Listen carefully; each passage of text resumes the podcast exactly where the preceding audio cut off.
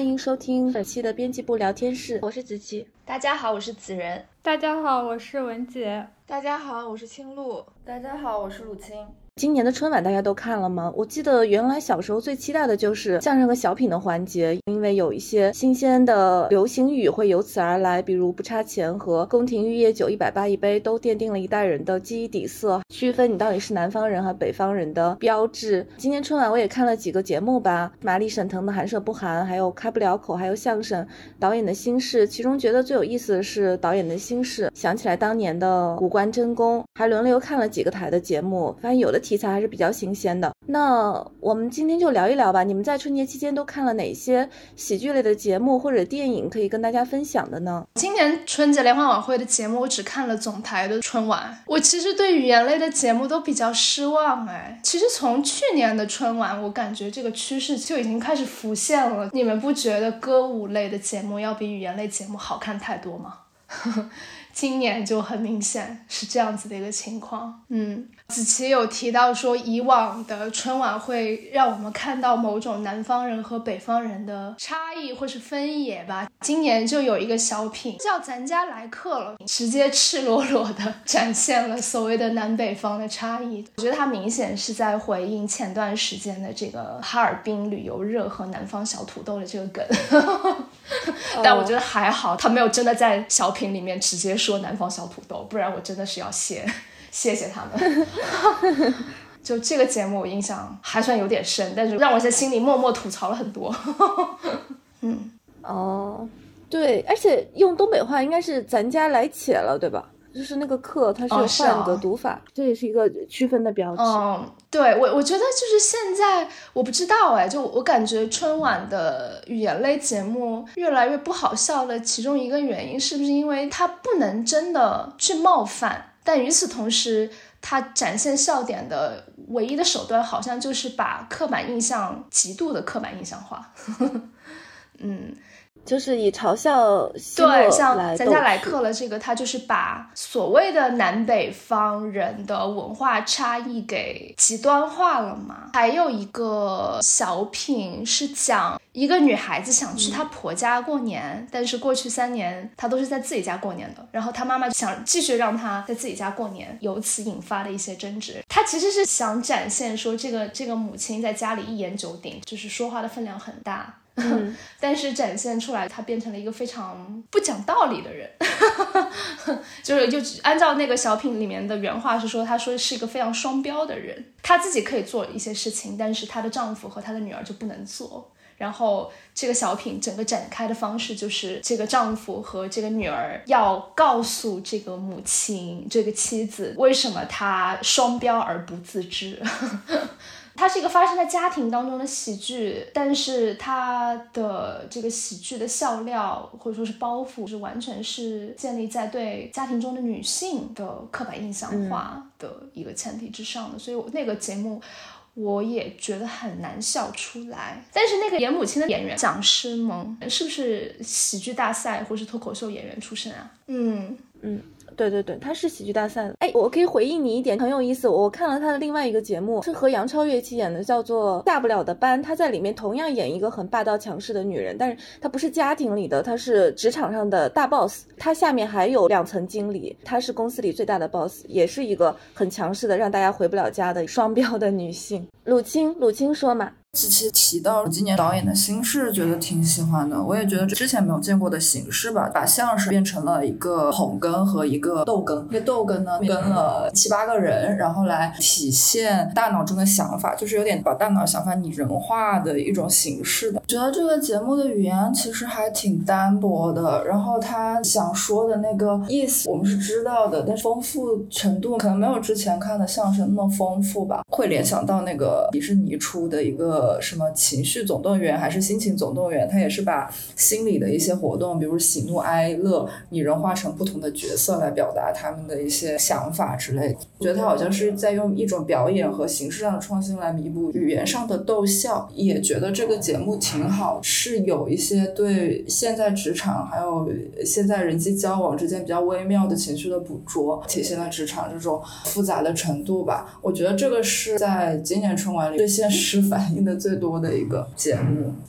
嗯，就你刚才的意思是，他的表现的形式的创新，其实弥补了他语言的单薄或者是低幼，你是这个意思吗？对，因为你刚才说的像什么《头脑特工队》，我它是动画片嘛，其实这个相声它也是那种五彩斑斓的那种动画的形式，感觉。用东北话来招笑，好像是在最近十年来的春晚特别明显的现象。但是我很小的时候，那个时候好像有一种乡式相声的说法，就是湖南地区本土有两个特别有名的相声演员，一个叫齐志，一个叫大兵。他们在两千年初的时候也上过春晚，那个时候他们是用湖南腔调的普通话来逗笑。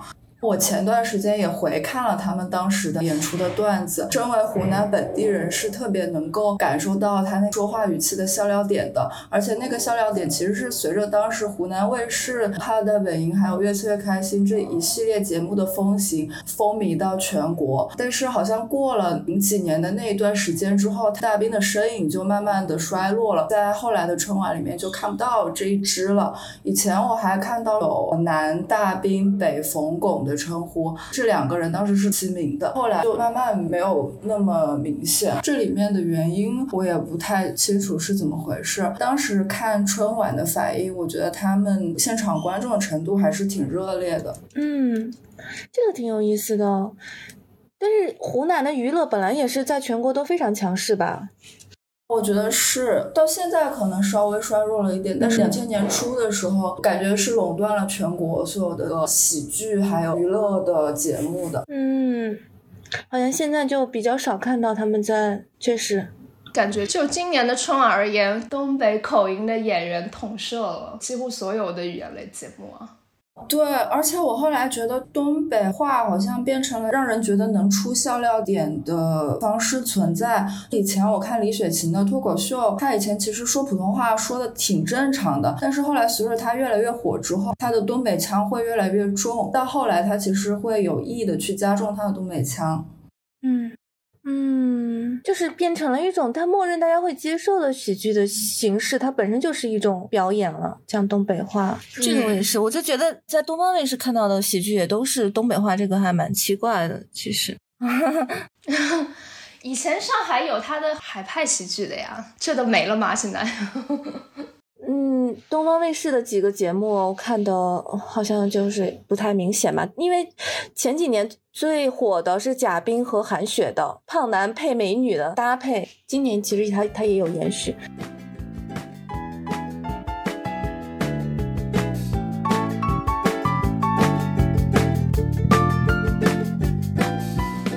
大家在观看这些喜剧的时候，到底是什么令大家大笑呢？人物形象、段子，还是刚才说的口音这这样的方言土语的运用呢？嗯，要不文姐先说。啊，好呀，好呀。之前我看到玛丽比尔德，她当时是分析了，就是有三个可以让人大笑的原因。其中第一个就是优越感。当你觉得你对这个人有一种优越感的时候，你就会很放松的笑出来。甚至在方言的因素上，也感觉也有优越感的原因。我记得你们刚才讨论方言的时候，我想起了巩汉林，他之前一直是那个小男人的形象出现在春晚或者是其他的呃小品的舞台上，大家都觉得他是上海人，他其实是个。东北人，但是他那个形象就是感觉有一种可以给你一种优越感的形象，包括那个潘长江也是，就站在那里你都觉得很好笑。问一下自己到底是为什么好笑？难道不是因为你在他的呃这种身高上面得到一种优越感吗？是优越感比较好玩的一个例子，是我之前呃很喜欢听的一个广播剧叫《Cabin Pressure》，然后里面他就两个很聪明的人，还有两个就是比较笨的人，然后那两个很笨的人就一直一直被那两个很聪明的人就玩弄于股爪之间。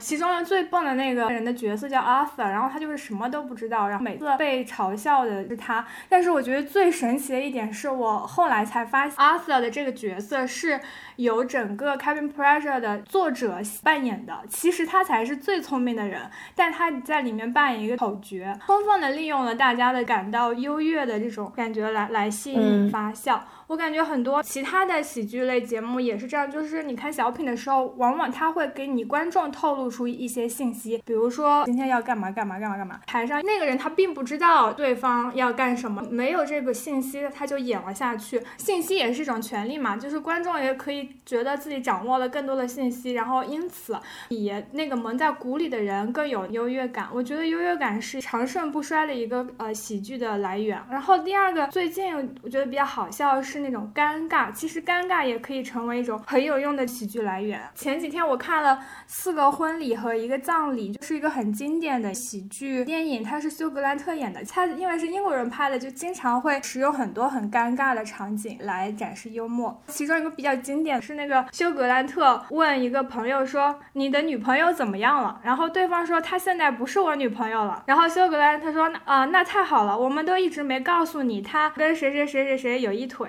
然后人家就是说：“啊，她现在是我老婆了。”由此引发了社交尴尬嘛。但是我觉得社交尴尬它最有意思的地方还不是在这个尴尬的点上有趣，而是。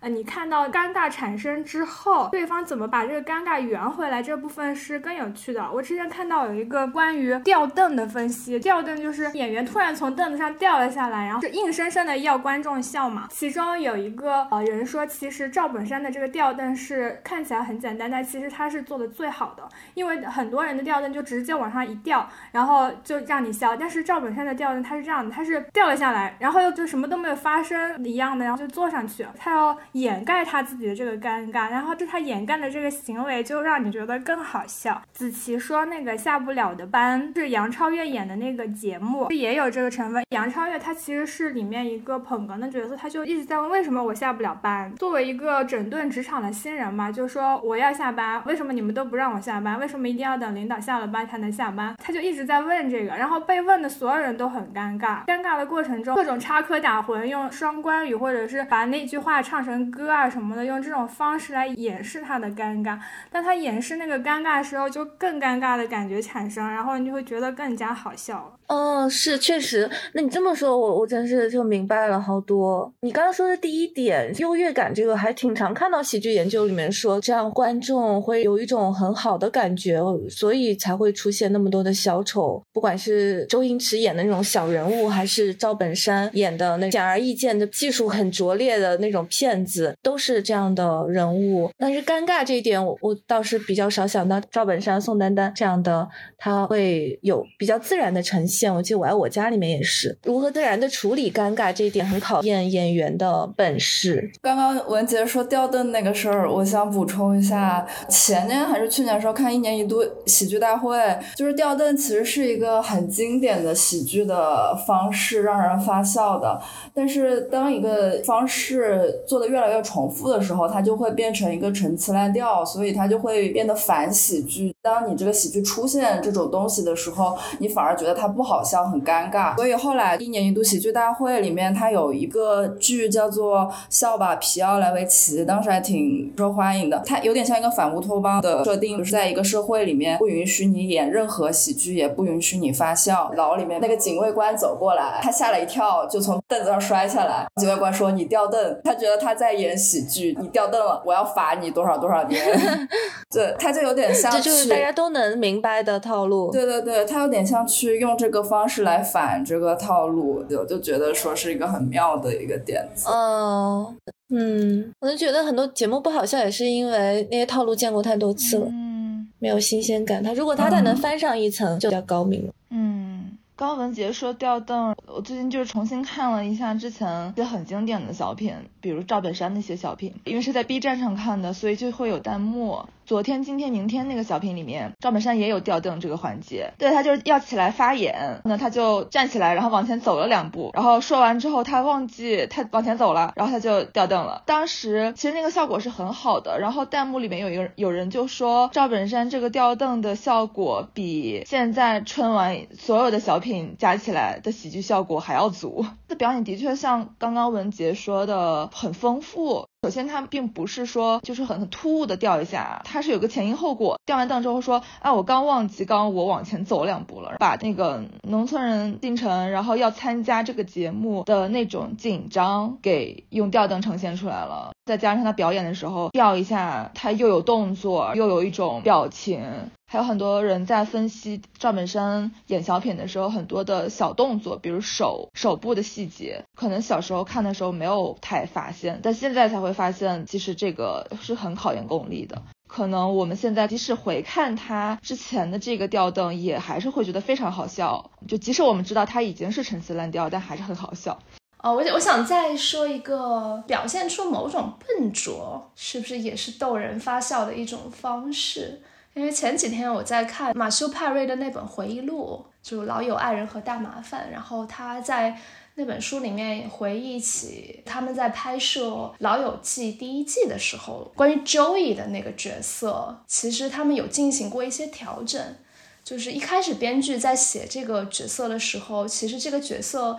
在这个六人组里面是最单薄的一个角色，就他一开始给他的设定其实就是一个花花公子。饰演周易的这个演员马特会觉得这个人物有点立不住，因为他如果只是一个花花公子，那这个六人组里面的女性角色会很难和他真的发展成亲密好友的关系。最后他们想出来的一个策略就是把周易这个角色打造成一个笨笨的快乐小狗，这样子的一个一个人。get 别人的笑点的时候，他会刻意的慢几拍，别人觉得是生活常识的东西，他也完全不了解，就是用这种方式来去柔化他的花花公子不讨喜的那一面，然后就把这个角色变成这个六人组里面很受欢迎的一个角色。对，所以我在想，就是说表现出某种笨拙，是不是也是让一个人幽默起来，而且这个幽默是能够让他更讨喜的这样子一种方式。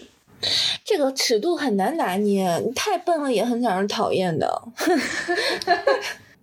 对啊，就是就同一个角色，王宝强和另外一个演员，我也不说啥来演，他就完全不一样。你到底是一个憨傻捏痴，还是一个笨笨的小狗？这个就完全不一样。这个很像文杰刚才说的，让人有优越感的环节吧？对对对对，是的，我觉得是的。就是优越感这个花招的其中的一个展现形式。嗯，我也想补充一下，是什么让我们觉得好笑？刚刚子仁提到现在春晚不好笑，可能因为它不够冒犯了。然后我觉得这是比较关键的一点吧。我现在回过头来发现，那些最好笑的梗，它都很不经意间的说出了一些可能大家平时没有意识到的，或者不敢说出来的一些真实或者真相。然后之前可能这个功能是由小品来去承担的。但现在，比如说今年春晚，其实最好笑的并不是小品，是尼格买提在刘谦的魔术上穿帮，还有白敬亭跟魏晨、魏大勋的那个上春山那个节目，我不知道你们有没有看，这些都不是，根本就不是小品它编排里面出现的，但是它反而是因为现在小品已经没有办法承担这种功能了，所以大家一看到这种真实的穿帮啊也好，就会非常的兴奋吧，就大家就会觉得这两个事情是春晚最佳语言类节。节目哦，那上春山到底是什么事儿啊？嗯，上了好多热搜。我其实也没有特别具体的去了解，但大概就是说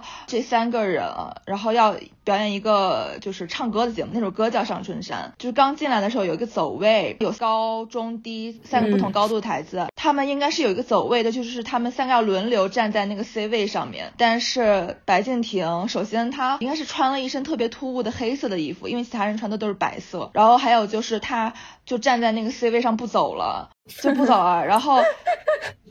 对对，他是故意的。他呃，我不知道，我不知道，因为大家都在分析他是不是故意的。哦，是他无意的还是故意的？然后他身边魏晨跟魏大勋那个表情就非常的尴尬，那个表情还被大家截出来去。仔细的去读他的他们的微表情是什么样的，大概是这么一回事儿吧。对对对，还有还有还有，我就是买来的书，我一年都不看，春山学我逐字 研究。对对对对对对，是的，就是现在这个东西叫春山学了。演完节目之后，他不要去参加采访嘛？他去参加两个采访，连着换了两身衣服。那两人一直穿的是白衣服，但是他一直在换越来越鲜艳那个就很亮眼的衣服。然后他第一个采访那个主持人就问他说：“你是不是感觉这个场子特别？”的空旷，你使出了全身的力气，想要大家记住你什么？反正就是后来的人觉觉得很内涵的话，完了之后又问他说：“你今年想要做什么？”白敬亭说：“我今年想要拍电影。”然后主持人说：“演丑角也行吗？”白敬亭说丑角也行，那个主持人就祝他心愿能成功。然后人家就说这个主持人他是什么古希腊掌管语言艺术的神。这谁呀？到第二趴他就接受了谢娜的采访，然后那谢娜采访就直接问他说：“你们是不是换了衣服？”是立刻马上当场换的。当时逼问的白敬亭特别特别的尴尬。出来之后，白敬亭还有一个自己的现场直播，那个直播上面就很多人说他好帅啊，他很开心嘛。然后突然有一个人问他说：“为什么穿这个黑衣服？”他就表现的一脸尴尬，不知道说什么好，然后糊弄过去了。这些内容被反复的拿来研究，我现在已经研究的滚瓜烂熟。而且最好笑的是，有人在点播那个上春山，发现现在上春山报幕报的那个是魏晨魏大勋等 上春山啊，没有白敬亭的名字。天哪，嗯，不是，是是是说一开始他他的那叫番位吧，是在等当中的。所以他才要争，是这个意思吗？这个真好精彩哦！原来有春山学哦，对，完了之后还没有结束呢，还有人家就顺着这个事情扒出了他以前那个唐宋八大家的事情。白敬亭他有八个 CP，然后他在一张图里面可以给八个 CP 送糖，包括各种什么时间的卡点呀、小东西的摆放呀，各种各样。然后他们就叫他唐宋八大家，嗯，大开眼界。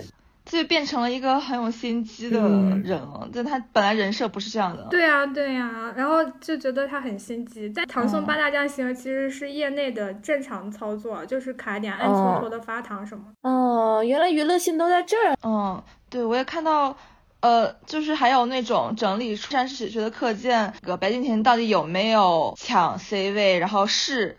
否，然后通过那是和否，然后再一系列的就是他们那个微表情跟微动作的分析，然后就会让我想到之前，比如说晚学，就是晚晚的，呃，讽刺晚晚的学，然后也是有很多，嗯，就是晚学博士或者晚学毕业生，然后去，呃，做课件去逐帧分析。弯弯跟大嘴的系列的视频嘛，然后就分析那些视频里面很尴尬的地方，就是很多分析的人他们本身就是老师，所以他们做课件跟讲课就简直就是讲的特别的滚瓜烂熟，然后我就想到说。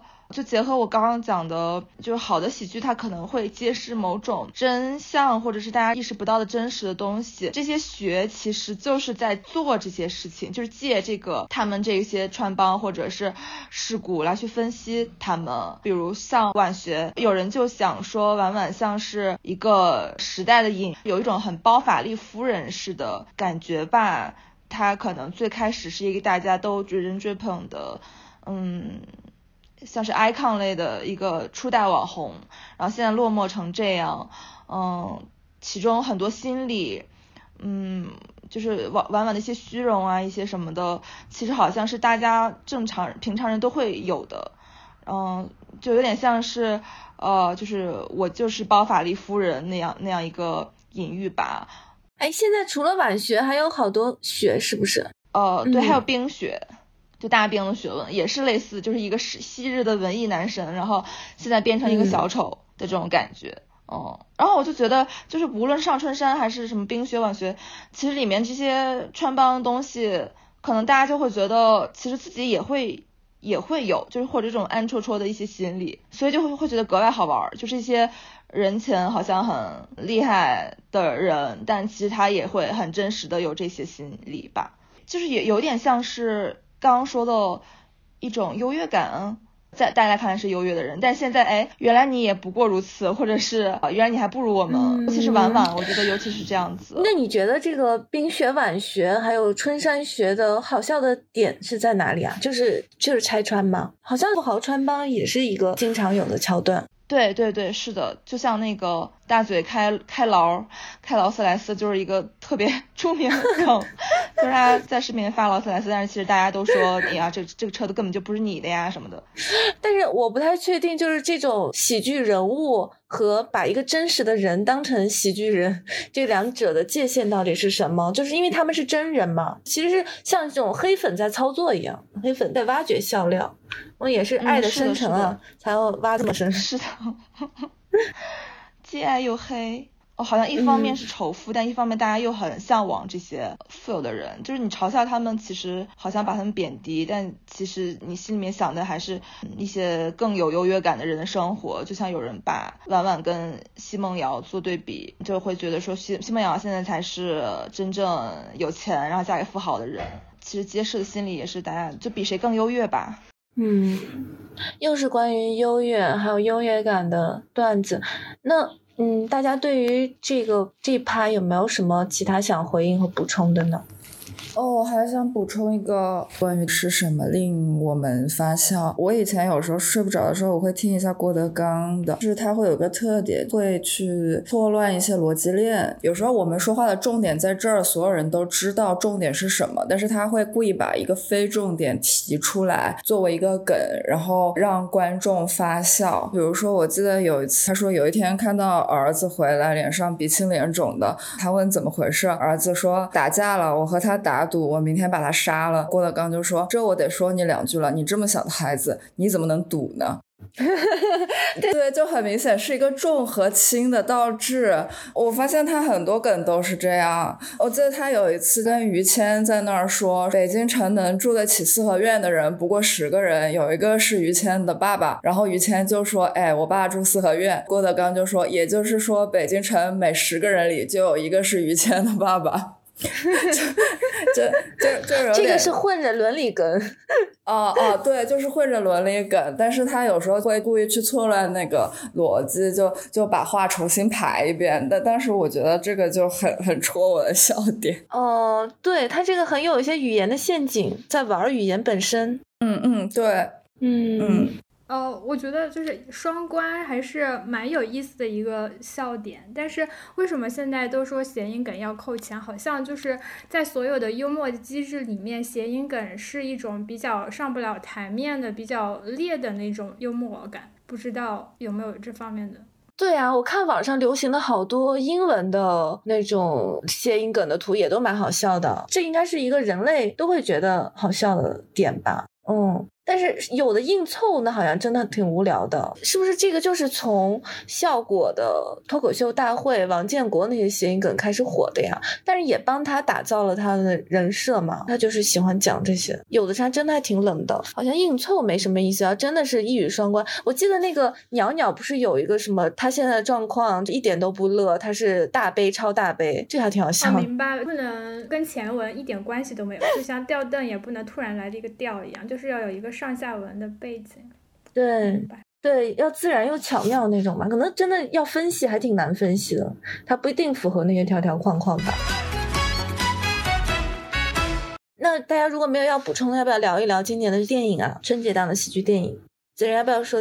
我本来以为今年春节档的喜剧电影里面，宁浩的那部《红毯先生》会是最好笑的一部。其实我发现不是。虽然我其实很喜欢《红毯先生》，但是。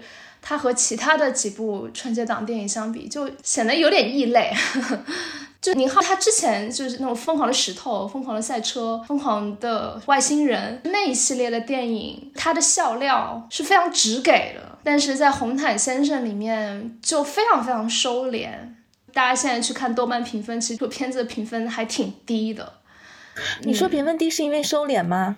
就是如果观众是拿我会再看一部像是《疯狂》系列那样子的电影，那我觉得会大失所望。但是这并不意味着这部电影它没有分析的价值。我写了一篇影评之后可以看到，你要说它是喜剧电影吧，它的笑料没有那么直接。嗯，那我相比之下，我会觉得更正统的喜剧电影还真的就是张艺谋的那部《第二十条》。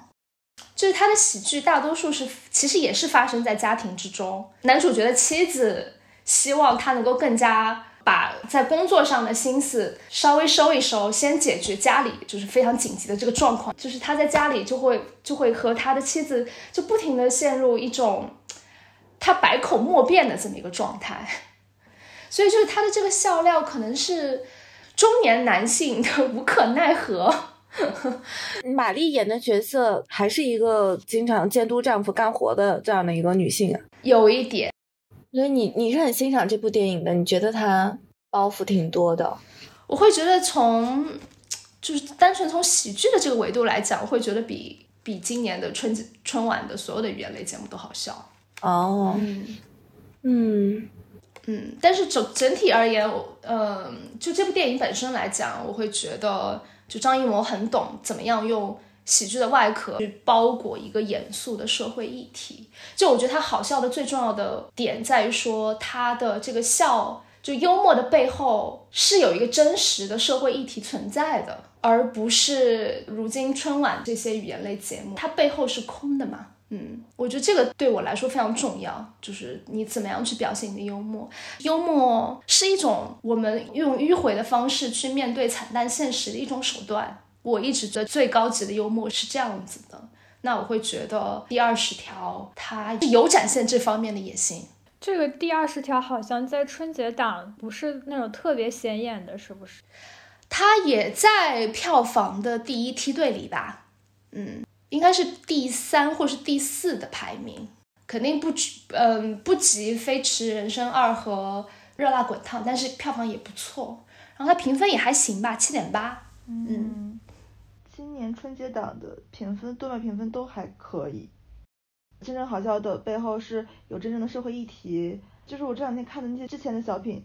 他们的确都是这样的，比如赵本山跟宋丹丹，当时应该是香港回归吧，一些这种政治性的一些，小时候都看不懂，但现在看才明白，包括他们会提到弹劾啊这这种词，然后就会发现其实还挺敢说的。还有我想到那个宋宋丹丹就演火炬手那个小品里面，他有句话就是讲说，因为因为那个火炬手本来以为是宋丹丹会当上，也就是白云会当上，但结果给了黑土。然后呢，宋丹丹又是一个常年欺负黑土的一个角色，最后宋丹丹就哭着说：“你你要是当上了，那以后你是不是得像我欺负你似的那么欺负我呀？”可能这个小时候只会觉得很好笑而已，但现在就会发现里面有很多很真实的那种夫妻之间的权利关系 的东西，包括人与人之间的权利关系，嗯，就觉得非常的高级。那青鹿，你要不要讲讲贾玲的电影？那个热辣滚烫。我其实感到很困惑的一点就是，是不是如果女性喜剧演员，就是如果她不通过被丑化或者被矮化的形式，难道她就不好笑吗？或者是如果她不是这样的话，那她好笑的点到底是什么？因为《热辣滚烫》这个电影，首先它也算是一个喜剧电影吧，但是贾玲在里面其实是基本上完全不承担那个好笑的功能的。反而是其他的一些配角，比如说像李雪琴，他们演了一对出轨的情侣。就刚开始贾玲是有男朋友的，然后她的这个男朋友被李雪琴抢去了。其实这个这个出轨呢，他的表现形式是让李雪琴来出轨。那嗯，李雪琴在我们认知中可能就是大家都不会认为她是传统意义上的美女吧，所以她在里面的表演才会显得很好笑。比如他穿了一身豹纹那个睡衣，然后就说：“哎呀，亲爱的，他要是发现了，咱该咋办啊？什么的。”就这个角色，如果是让一个别人来演的话，就比如说一个就是传统意义上的美女，那可能他就没有这么好笑了，还是怎样？我不知道。包括很多人在热辣滚烫之后会说。哎呀，那贾玲瘦下来了，那那以后可能就不好笑了。然后就会有人在反驳他，说为什么人家一定要通过扮丑来让你觉得好笑呢？然后就说贾玲以后的戏路其实会越走越宽，她不再用去扮演那些丑角了。我觉得这一点肯定是对的，是正确的。然后，但我也在想，难道女性演员真的要好笑的话，只能通过这种方式吗？呃，然后我还想到美剧《麦瑟尔夫人》，然后里面那个 Madge，她就又漂亮，然后又开朗活泼，然后喜剧事业很也很成功，但可能也可能是中西方文化的一种隔阂，还是是怎样？我其实看他说的那些段子也没有觉得很好笑。嗯，其实我也觉得麦瑟尔夫人不好笑。那你是觉得就是她美，所以她不好笑吗？不是，也不是，肯定，我觉得这样说肯定太太不对了。嗯，我只是觉得很困惑。哎，我觉得还可以。嗯，就是他好笑的点，并不是他讲那些脱口秀本身。哦啊，那倒是。其他的点。嗯，刚才青露提到的，就是像贾玲这样子的女性喜剧演员，是不是只要她的身材改变，或者是只要她的身体出现了变化，她就不好笑了？这一点，这点我觉得挺。挺有意思的，但我确实会觉得喜剧这个东西和他的表演者是结合的非常紧密的。就比如说，如果我们去把一一段脱口秀或是一段小品变成用书面的形式呈现出来，就变成一篇文稿，我会觉得我们在纸面上阅读它，感情的冲击力会远远小于真的看到有人在表演它。喜剧当中，喜剧演员是没有办法假装他们没有身份的，或者说是喜剧它是一个整体性的一种。体验，然后这个整体性当中，演员本身是个什么样的人，是其中很重要的一部分。这里需要理清的一个问题就是说，为什么在中国的喜剧当中，我们会觉得只有胖胖的女生才能够成为优秀的喜剧演员？就我在想，这里面是不是也有一种优越感的问题在啊？呃，但是其实宋丹丹和蔡明都长得挺不错的。我不知道你们注意过没有，就是绝对不是说。可是宋丹丹，可是宋丹丹在好多年里面，她演的是老年人啊，不是不是，她要故意扮丑。不是啊，和平她就是一个中年女子啊，就是她之前是有很多中年女性形象的，她也演过。而蔡蔡明就是更是标准的少女形象嘛，她出来的时候，她演那个什么机器人、小保姆，都是少女形象。他不难看的，我觉得这个还是跟走的戏路是不是有关系啊？因为蔡明他搭配的演员是潘长江，他们两个人就会产生一种差异，因为差异产生的那种喜剧感，就是两个人完全不匹配。比如说蔡明很性感，就是很娇滴滴，但是好像他匹配的是一个潘长江他这样的一个男性，然后比较好笑。而且我记得蔡明后来有一些年，他也比较常出演老奶奶这样子的角色吧。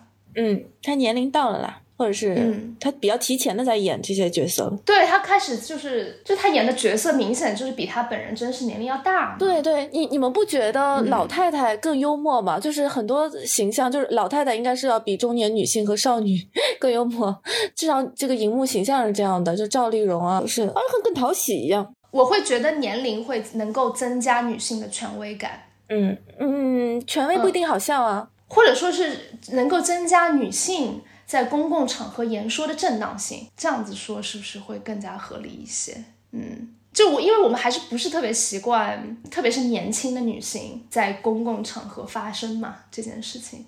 或者说是在喜剧这个范畴之内，逗乐别人的人和被逗乐的人之间是有一种权力关系在里面的。嗯，那当女性占据这个权力地位的上风的时候，会让一些人感到不适。哦，我理解这个意思了。嗯，就像是如果是一个。呃，就是好像比你强很多的人站在那里，你就笑不出来呀。对对，就就是就是讲回到那个，就是贾玲嘛，就我会觉得，就相对而言，她的身材能够去柔化她的这种权力优势。嗯，哦哦，知道。啊，对。嗯，所以呃，孟鹤祥也是不好笑啊。你们知道孟鹤祥吗？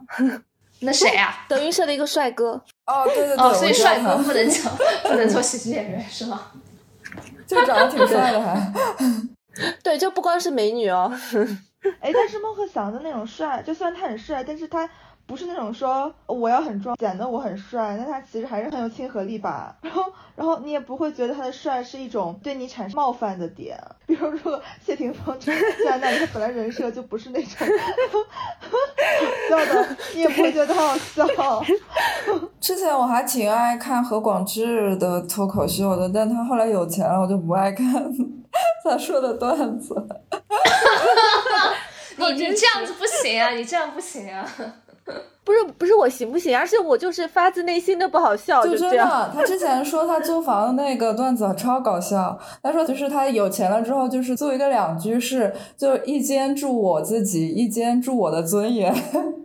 然 后就这，对对对，但是他那一段就觉得好好笑。他后来就是，我觉得是没有自嘲了吧，就是他自嘲起来都不是那么真实了。就是他以前自嘲都是说他自己有多穷嘛，但是你后来就知道啊，他其实不穷了。然后他那种自嘲就是显得会有一些虚弱。我觉得自嘲还是一个很好笑的，觉得幽默的有魅力之处就在于很多幽默是一种自嘲。那愿意自嘲的人其实是。放松和对周边世界和自己很宽容的人，我觉得就是这种 vibe 让人觉得很有魅力。嗯，真的，何广智后来就有点像是那个，呃，艺术家，好像他只有在穷困潦倒或者他不占据一些财富跟权利的时候，他才能够写出好的作品。好像他拥有了一些什么之后，就写不出来了，或者麻木了，或者怎么着，就可能跟喜剧也是相通的吧。哼 对。那我们今天就聊到这儿吧。就我们还在年内呢，也祝大家新春快乐，大年初九大家快快乐乐继续看电视节目，吃团团圆饭。但是是不是应该开工了呀？对啊，大年初九开工了，那祝大家开工大吉。嗯，好，好，拜拜。嗯，拜拜。好的，拜拜。